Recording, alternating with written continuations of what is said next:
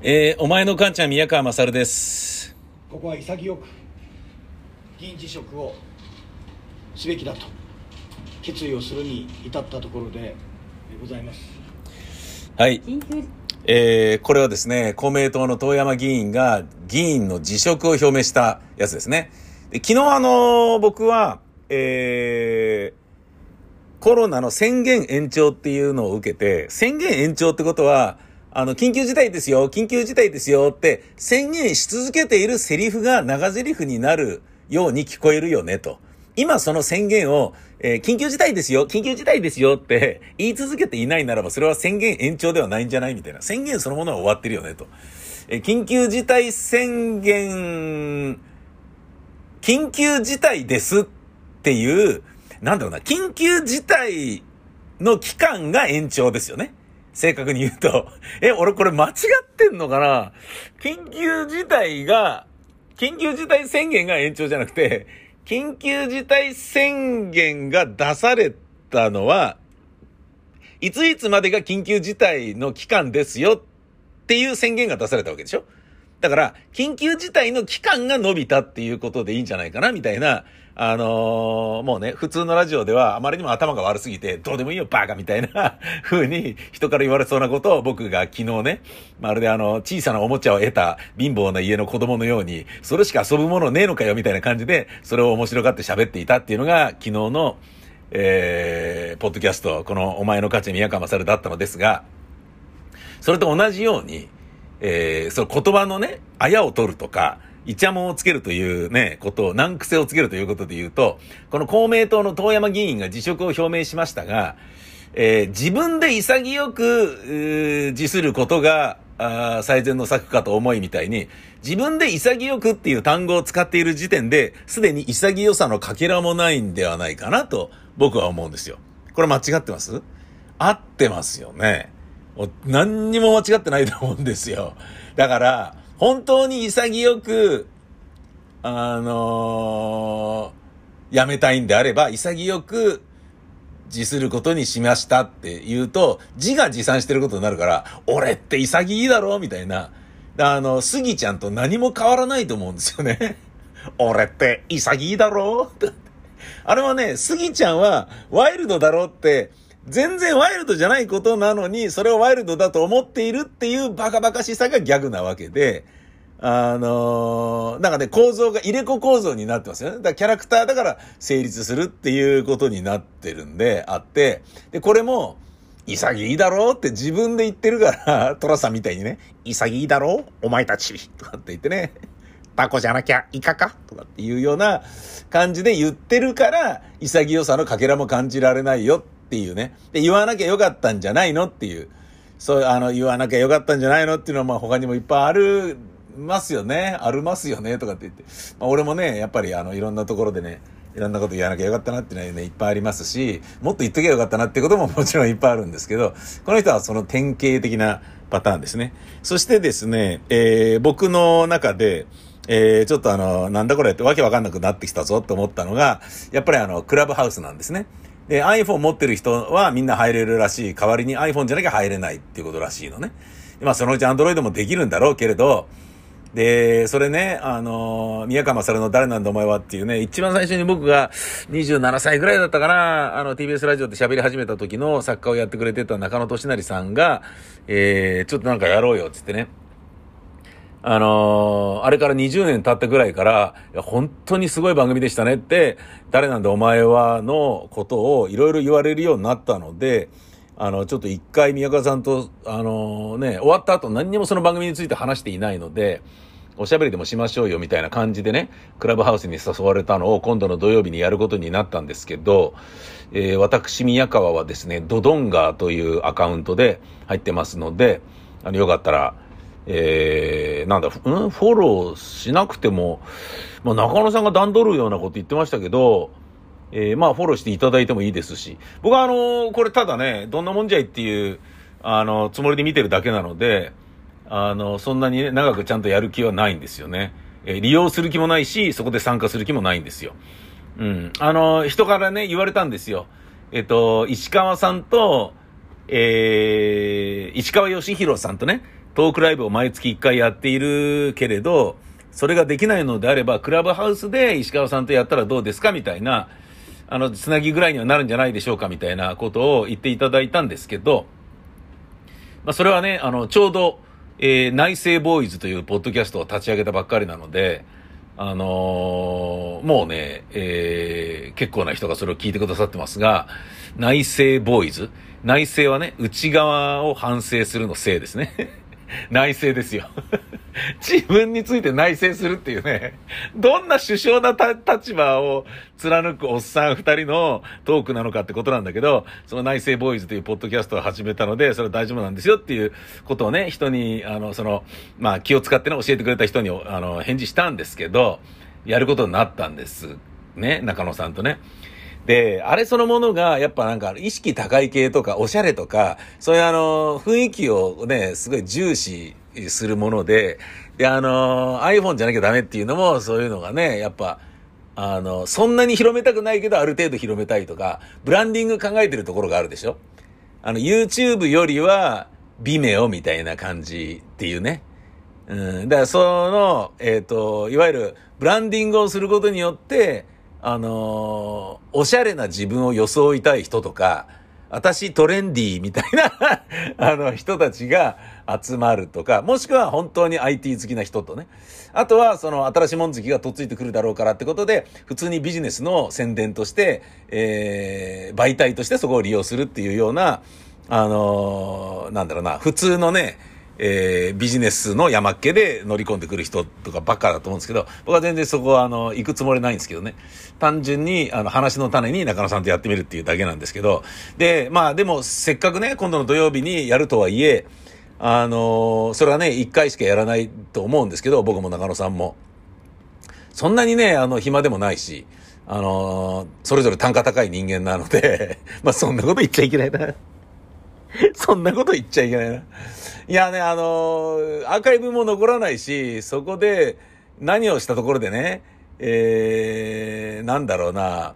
自分がね、そこでステップアップの、あのー、踏み台にして何かをしたいとかっていうような野望とか野心とかもないので、あの、どちらかというとね、うん、あの、早くトークライブ再開したいなとか、早く演劇のね、公演打ちたいなとか、そんなような感じなんですけどね。ただ、その、えー、や、土曜日まではどういうものなのかを勉強しなきゃいけないと思っているので、いろいろ勉強してみたところ、やっぱりね、あの、バンバンバンバンこれだけ話題になってるから、iPhone ユーザーが入ってくんですよね。で、この人たちのこうだよ、この人たちこうだよ、みたいな感じで、フォローしたら、フォローしたら、みたいなのがバンバン出てくるのね。英語だからよくわかんないんだけど、まあ大体わかるじゃないですか。で、OK、OK、OK みたいなことやってったら、あの、1プラス1かける2という芝居に出てくれた、まあ、ビタミン大使 ABC には何度も出てくれている千脇真也という役者がですね、あの、ダイレクトメールくれて、宮川さん、なんかあの、招待いただけてありがとうございましたとかって言って、びっくりしましたとかって言って、連絡があったんですよ、さっき。で、そこで俺は初めて、あれ、俺、この人たち、招待してたの？みたいな。招待してたらしいぞみたいな感じになってて、え、どういうことなんだ？みたいな。え、っていうことは、あの俺は、俺をクビにした人、えー、俺を、俺の番組を終わらせた TBS ラジオの編成の、えー、人、まあ名前はね、あえて出しませんけど、もうその方に迷惑かかっちゃうからね。あの、その人に招待されて入ったことになってんだけど、その人の招待枠を2つしかないのを1個使っちゃったっていうことが申し訳ないと思ってたんだけど、そうでもなかったのかなとか、そんなことをちょっと思ってたりする、えそういうクラブハウスです。あの、最近ね、インスタグラムに、あの、なんだ、えー、ベージュのね、えー、自分の、あ、ベージュの、あの、字の色で自分のアカウントの、あのー、なんだ、情報を載せてる人がインスタにね、スクリーンショットで撮って載せてる人増えましたけど、あれ全部クラブハウスなんですよ。で、自分をフォローしてねとかそういうことらしいんですよね。僕も一応撮ってやってみたんですけど、まあの、今度の日曜やるから、あの、土曜日やるからっていうだけなんですけどね。で、今度の土曜日ね、またね、取材に行ったり、あの、一日外出てるから、多分外からの参加になるんじゃないかと思って、そのあの、4G 環、4G 環境で大丈夫なのかっていうのはちょっとあるんですけど、まあダメならダメでもまあいいかと、とりあえずやってみることにしました。さておき、えー、僕今日ですね、またあの、わけわからないものをもらいました。えー、メールです。こんにちは。で始まる陽気なメールだったんで紹介しますね。遺憾ながら残念なお知らせがあります。2ヶ月前からあなたがインターネットをブラウズする際に利用している電子デバイスすべてにアクセスし、それ以降あなたのウェブ上の行動を監視しております。そして今日はあなたの身に起きている下記のことを暴露しましょう。また、写真、動画、ソーシャルネットワークの承認情報、チャット、連絡先を含むすべてのあなたのデータも保存済みです。このマルウェアは頻繁に更新されるため、様々なサービスやシステムアドミニスタ、アダミニストレーターで検証されることはほぼ不可能です。だから非常に長い間、あなたが私の存在に気づくことはなかったのです。近頃、あなたがポルノの大ファンで、アダルト動画鑑賞を楽しんでいることを知りました。意味はお分かりですよね。点点点。あなたが勢いよく射精するいくつかのクリップを編集してマスターベーション中に閲覧していらっしゃった動画を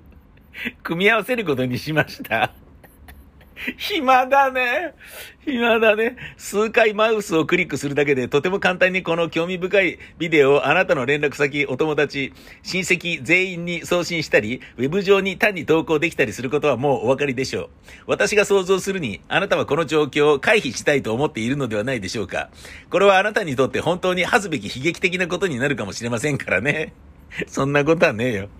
さて、あなたは、とてもまともな正直な人のようなので、このような状況に追い込みたくはありません。なので、下記のような取引をしませんか ?1450US ドル相当のビットコインを私に送金していただき、送金を受け取るとすぐに私はあなたに関する全てを削除しましょう。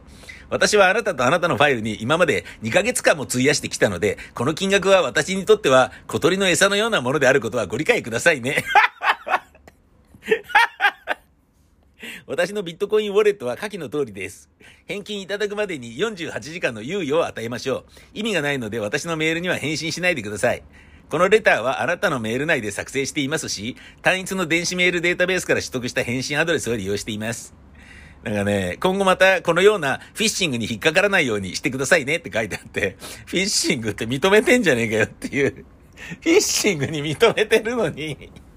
フィッシングって自分で言ってるのに、ここにビットコイン入れるバカいないだろって思うんだけど、もう超面白いなと思って、すげえな今後またこのようなフィッシングに引っかからないようにしてくださいねっていうのは、最後の最後にこれフィッシングだよって言ってるから、もし俺がこれ、やばい、ビットコイン、あの、振り込まなきゃって思ったとしても、その必要はないなっていうことを最後に種明かしするっていう、すっごい逆メールになっちゃってるんですよね。あのね、これ散々来るんですけどね、全く僕動じないんですよね。当たり前だけど。なぜなら僕アダルトサイト見てないからなんですよね。全く見てないですから 何言ってんのって、本当に何言ってんのとしか思わないですね。ああ、面白いよね。こういうのなんか知んないけど頻繁に来るんだよな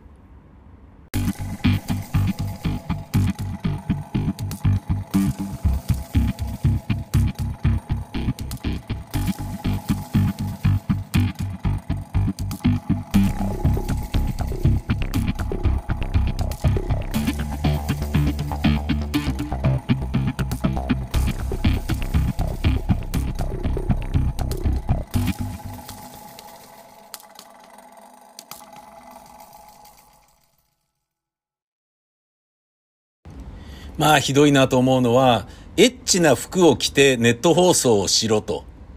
エッチな洋服を着てネット放送をしなさいと、えー、迫ったんですね、女性に。出演者にね。で、それを拒否した、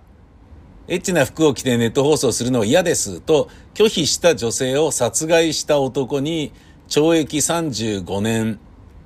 えー、の刑が処されました。韓国。これは、えー、もうびっくりなんですけど、去年の話なんですけどね。あの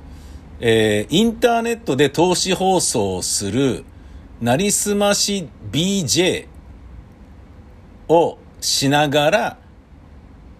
1月、去年の1月に、ウィジョンブシ氏、えウィジョンブ氏内のオフィスに、えー、事務所を構え、3月から A さんという女性をスタッフとして採用したと。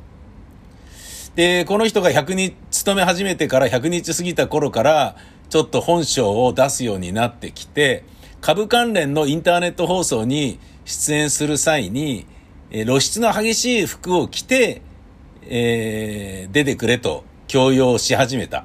だが A さんはこれを拒否した。翌日 A さんが出勤すると、被告は凶器で威嚇し、A さんを椅子に縛り付けた。この状態で被告は、俺がお前に食べさせ、与えた金を全部返せと怒鳴り、A さんの母親に1000万ウォンを振り込むように脅迫。その後、被告は睡眠薬と神経安定剤を A さんに無理やり飲ませた後、ロープで A さんの首を絞め、ベッドに横たわった A さんに対して性的暴行を加えようとした。しかし直前に A さんが抵抗すると、再びロープで強く首を絞めて殺害。この2日後、被告は自首をした。警察の聴取に対し被告は A さんのせいで計画が崩れた。それまで借金を抱えながら食べさせてあげたのに、たくさんのものを買い与えたのに、露出の激しい服を着てインターネット放送するように言うと、これを拒否したために頭に来たと犯行動機を語っている。え懲役35年が司祭で言い渡され、20年間の位置追跡電子装置アンクレットの付着が命じられた。ちなみに法廷で傍聴していた遺族らは宣告直後、耐えきれずに涙を流し、裁判過程において妨害することがないようにと静かに退席したと報じられた。びっくりな話ですよ。いやー、何なんすかね。あのー、だから半分異性として好きになってたわけでしょ。多分。最初から。それはひどいよなっていうことなんだけど、で、これは、あのー、まあ、芸能界においては、えー、まあ、殺すっていうことはね、そうそうないですけど、まあ、あるあるで。またこの、ネットだから言えるぜみたいな感じになって、勇気になってる俺もどうかと思うんですけど、あのー、まあ、とあるラジオディレクターも言ってましたけれど、あの、うちにね、出入りしていたラジオディレクター、フリーのラジオディレクターも言ってましたけど、やっぱフリーのラジオディレクターって、いろんな海線山線、いろんな人間とね、あの、付き合うから、あの、いろいろな人と出会いますよね。うん。な、なので、いろいろなことが見えてくるんでしょうね、多分。こう見分ける力も出てくるだろうけど、若い女性を、えー、アーティストとして、シンガーとして、もしくはアイドルとして売っていきたいんだっていう社長が、えー、来た場合、ね、女の子連れてきた場合、大抵、あの、そのアイドルとできてんだろうな、みたいな感じ。まあ僕の中ではもうすっごい、あの、もう鉄板に近いレベルの、大抵そうだよね、みたいな。で、アイドルはね、そうじゃないんですよね、意外とね。アイドルは夢を見ているので、あの、意外と、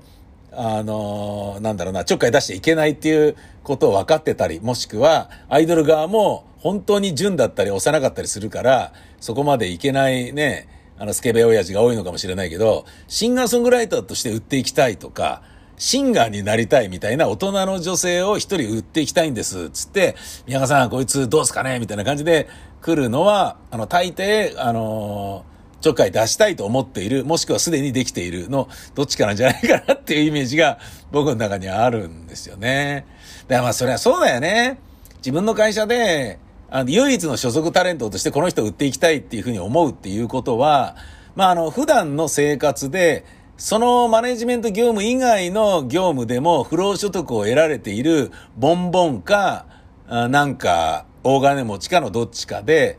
で、その空いてる時間にアイドル売り出すっていう仕事をやりますみたいな、それも絶対仕事になってないはずなんだよ。なぜなら、あの、その所属タレントが一人しかいなければ、そいつが金を生み出さない限りは、マネジメント料も入ってこないわけだから、逆に出ていくことの方が多いはずなんだよね。付き添いしたりとかね。なんか、で、ギャラも大してもらえない番組の打ち上げ行ってもね、隣にいて、あの、周りからちょっかい出されないように気をつけなきゃとかいうようなことはやんなきゃいけないし、ねえ、だから公私混同すると良くないなっていう話ですよね。うん。あの、前にね、僕の好きなラジオ局の社長がですね、えっと、秘書にすごい美人がいたんだけど、まあ、あまりにも若くて美しいことにより、もう周りの人間が何かと言ったらちょっかい出すから、もうおばちゃんに変えたんだよって言ってて、さすがだなと思ってね、いや、絶対その方がいいよと思って、まあ、その方がいいよっていう言い方も失礼だけど、うん、やっぱね、美人さんはね、目に留まるし、ちょっかいも出されやすいとか、そういうことがまあ、さんざっぱらあるんでしょうね。だこれもね、あのー、なんかね、ちょっとかわいそうな話ですよね。でもね、この A さんが、そういう気持ちをこの男が持ってるかもしれないということに気づくべきだという考え方は絶対的におかしいし、あのー、誤ったね、えー、見方ではあるから、仕事としてやってたのに何ですかっていうことだから、もうな、酌量の余地は全くないけど、だけどやっぱ男女の関係とか、好みのタイプっていうのは、あの、なんか、ね、完全なる公私混同を避けるということにおいては、なかなか難しい要素なのかもしれないなっていうことを、ちょっと思ったりしましたね。えー、さておき、私、宮川ですね、えー、もうこの大塚レイサマースタジオの下見が終わったは終わったんですけど、あのー、中国人の方がいらして、えっ、ー、と、その人がやってることがね、すっげえ面白いんですよ。多分これね、あの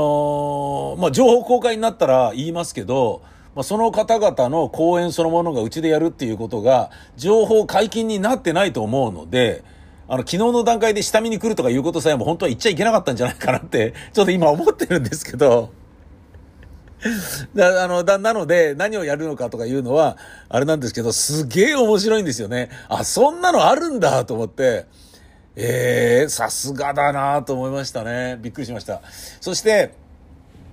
あの、下見に来られた中国人の方に、僕あの、義理の妹が中国人なんですよっていう話をして、あ、そうなんですか、つってね、言ってましたけど、あの、面白いのは、えーと、やっぱり、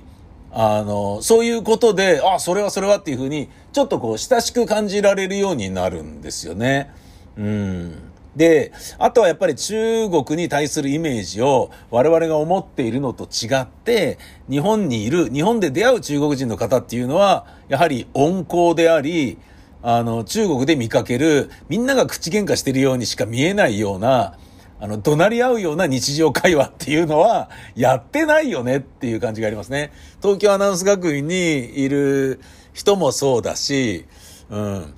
で、この、とりわけね、アジアにおける、あの、差別とか、うがちとか、嫌われてんじゃないのっていう被害妄想とか、憎まれてるんでしょ同性とかっていうような錯覚っていうものは、どうしてもね、拭いきれないとは思うんだけど、あの、僕もね、えっ、ー、と、今回ね、えー、注意しなきゃなと思ったのは、自分の親戚に中国人がいるっていうことももちろんあるんだけど、前にね、あの韓流ドラマブームがドバーっと来た時に、僕が何の気なしに何の悪気もなく喋ったフリートークで、あの、韓国人の親子のリスナーを寂しいと思わせることが過去にあったからなんですよ。で、具体的には、韓流ドラマに夢中になる奥さんっていうのが問題になっていた時なんですね。で、僕の女房が韓流ドラマが大好きで、あのいつも見てたんですよね。で、えー、韓国に旅行に行きたいって言って、その僕の嫁はんが、えー、見ているドラマのロケ地となった場所に行けるような形で韓国旅行を家族で組んで行ったことがあるんですね。で、それを、いや、もうね、このぐらいで済んでよかったよ、みたいな感じで、うちの、もう、もうバカ嫁が本当に、みたいな感じで、あのー、要は、韓流ドラマにハマって、旦那が稼いだ金をいっぱいつぎ込んじゃって、その人のグッズを買うとか、その聖地に旅行に行くとか、そういうオフ会に行くとか、ハイタッチ会に行くとか、なんかそういうようなものに、浪費しまくっちゃうっていうことがすごい社会問題化した時があったんですよね。で、そのことに対して、もうそういう風になったら嫌だなみたいな、もう困ったもんだよ、うちの嫁はんにも、とかっていう話をしてたのね。だけど、それは、その社会現象があるから、うちの嫁さんがそういう風にならないでくれよって、俺大して金、稼いでないのに使い込まないでよ、お願い、みたいな、多分そういう風にはならないだろうけど、そうなったら嫌だなっていう、とほほのエピソードとして喋ってたんだけど、そう受け止められずに、あのー、韓流ドラマを気に入っている嫁さんを毛嫌いしていたっていう形で、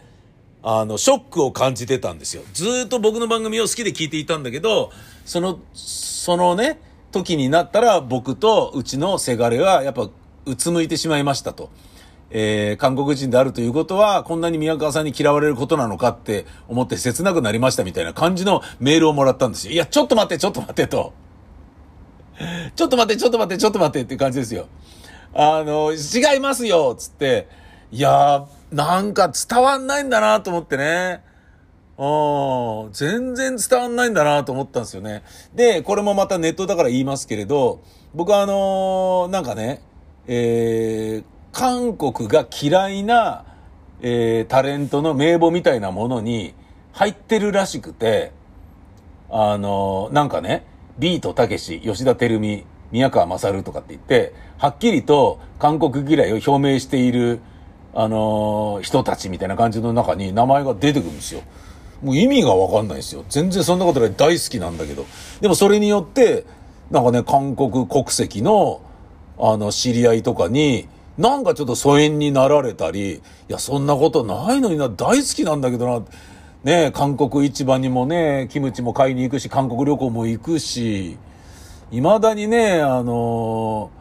猟奇的な彼女のね、あの女優さんとね、一緒に一度でいいから目があったら嬉しいなって思ってるような あの、タイプですし、ねえ、もうそれはそれは、アフタースクールのナナさんスタイルいいなとかもね、思っているわけですし、あの、まあだから一点言うならば、日韓ワールドカップの、えっ、ー、と、韓国選手の振る舞いはどうかとは思いますよ、正直ね。うん。で、それ以外は別にって感じだし、ソン・フンミンもかっこいいなと思って応援もしてますしね。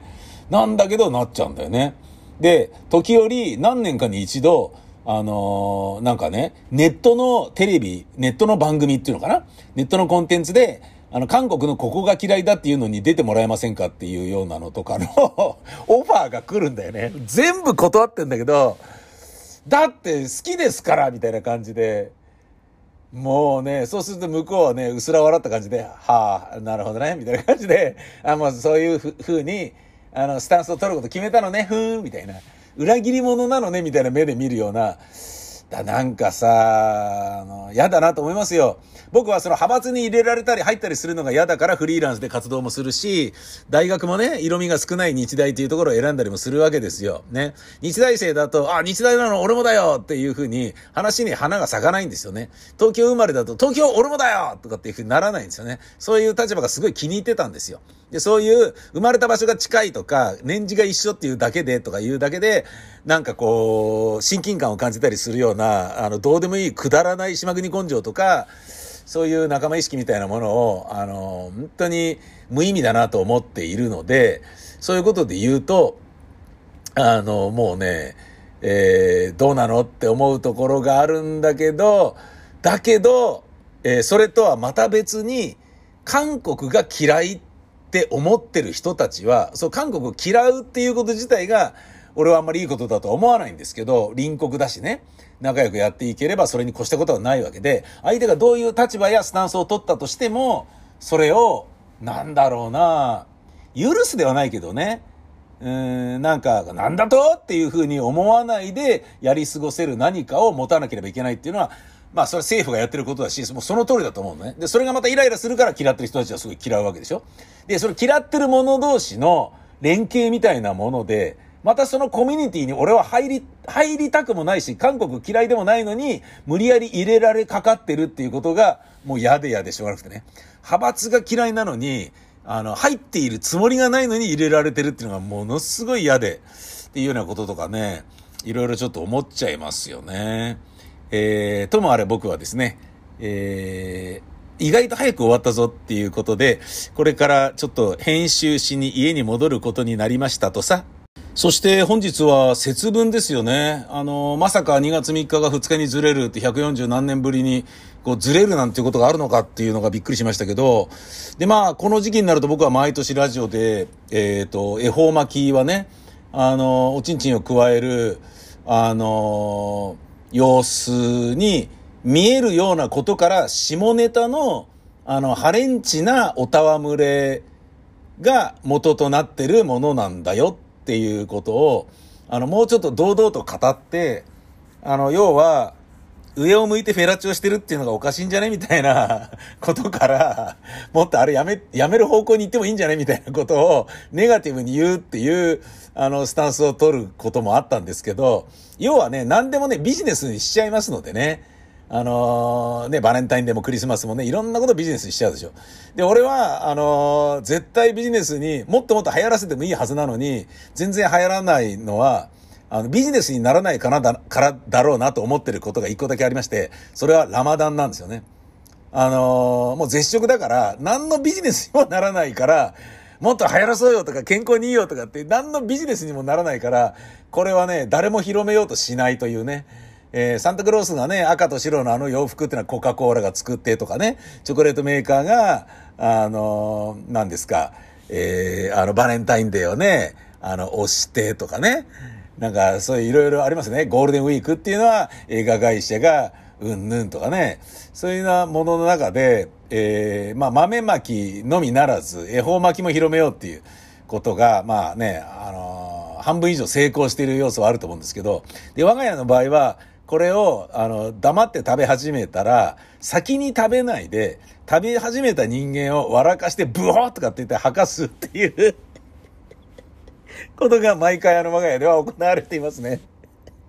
で、じゃあ食べようぜとかって言って食べるんだけど、あの、女房とかが食べ始めたら、何、な、な、もう、な、美味しいのどうなのとかって聞いて、うん、おいとかって言ってんの、な、聞こえない、ちゃんと言えよ、みたいなことを言って、からかったりとか、なんでそっち向いてんのねとかって言って、そっちが恵方だからそっちを向いてるだけなのに、こっち向いてくれよ。夫婦じゃねえかよとかなんか言ったりして、やめろよみたいな感じで、したらブワッとかって言って、何度かね、今までの、あの、家庭生活の中で、女房は襖とかに向かって、恵方巻きをブーってね、ぶちまけて吐いて、汚ねえなって、片付けとけよとかって言って、怒られて、なんで私が怒られなきゃいけないんだって笑かしたのはこいつなのに、みたいな、そういうことも結構あったりしましたけど、まあ、あの、我が家でもそうやってね、買ってるぐらいですから、一応成功している部類に入りますよね。恵方巻きビジネスというものはね。なんですが、まあ、ここに来て、大豆やピーナッツを巻いて、えー、鬼は外福は内と祈る楽しい伝統行事ですが、あの、毎年実はね、僕やってんすよね。あの、家にいる時は。やるぞみたいな感じで、お庭は外、外で。で、またやってるよ、宮川さんち、みたいな感じになって、あの、子供もいい年になってんのにやるってどうなんだよ、あいつら、みたいな。だけどやんないとね、なんとなくまあせっかくですから、まああのー、なんだろうな、そう自説ネタをちゃんとやろうっていう日本人としてみたいなところが僕の中にあるんでしょうね。あの今年の正月におせち料理を自分で作るっていうことにチャレンジしたのと同じようにね。なんですが、これが、えー、子供が誤飲して、えー、飲み込んで危ない状態になる危険性も指摘されていることにより、えー、NPO 法人のセーフキッズジャパンというところが、えー、日本ピーナッツ協会に4歳未満は食べさせないでと、豆の商品の袋に表記をする要望書を提出して、早速大手メーカーが表記を改善するということになった。で、この素早い対応の背景には、実は幼い命が落とされた事故というのがあったのです。これは去年2020年の2月14日の長官社会面の記事ですが、松江市の松江認定こども園に通う男の子4歳が3日に行われた節分の豆まきの豆を喉に詰まらせて窒息死したというのがあるというね。えー、午前10時頃から入り豆を食べて、10時20分頃遊戯室に移動して豆まきを始めた。その後、保育士が意識をなくして倒れている男の子に気づいた。AED や胸骨圧迫による心肺蘇生を試み、えー、119番通報。市内の病院に運ばれたが正午過ぎに死亡が確認された。死因は水分を含んで膨れた大豆が気道を塞いだことによる窒息という。これびっくりだよね。あの、本当にこの政府キッズジャパンの理事長が言ってる通り、一般家庭ではなく保育の場で事故が起こったということがショックでした。本当にその通り。乾燥した豆が気管に入ると豆が膨らんで肺に空気が届かない無気肺状態になったり、肺炎になったりして死亡することがある。びっくりですよ。無気肺というのは、気管支に物が詰まり、奥の細胞まで空気が入らなくなる状態。いや、これはね、いや、ピーナッツ協会に要望を伝えたのは日本ではピーナッツが日常的に食べられているためだということ。へえ。いや、恐ろしいですよ。服がうちに来て欲しいからやってる豆まきなのに、それ食って死ぬってどういうことよっていうことだからね。本当にこれ切ないですよね。びっくらこきました。うん。なので、まあ、あの、気をつけなきゃいけないというのはもちろんなんだが、まあ、とはいえ、今日もまた我が家はこれをね、やったりするんだろうなっていうことをちょっと思っております。えー、皆様も、えー、素敵な一年になりますように、えー あなたのお家にも服が来ますように、我が家にも服が来ますように、っていうか、うん、まあ服が今いる状態だというふうに僕は認識して、今ある状態を幸せだと認識することが一番幸せだと思ってるので、僕ん家には服がいるんですけど、それがいなくならなければいいなと思っていますけど、もっと不幸な人がいっぱいいるのであれば、そっちに服が行っていただいてもいいですよ、と思う部分もあります。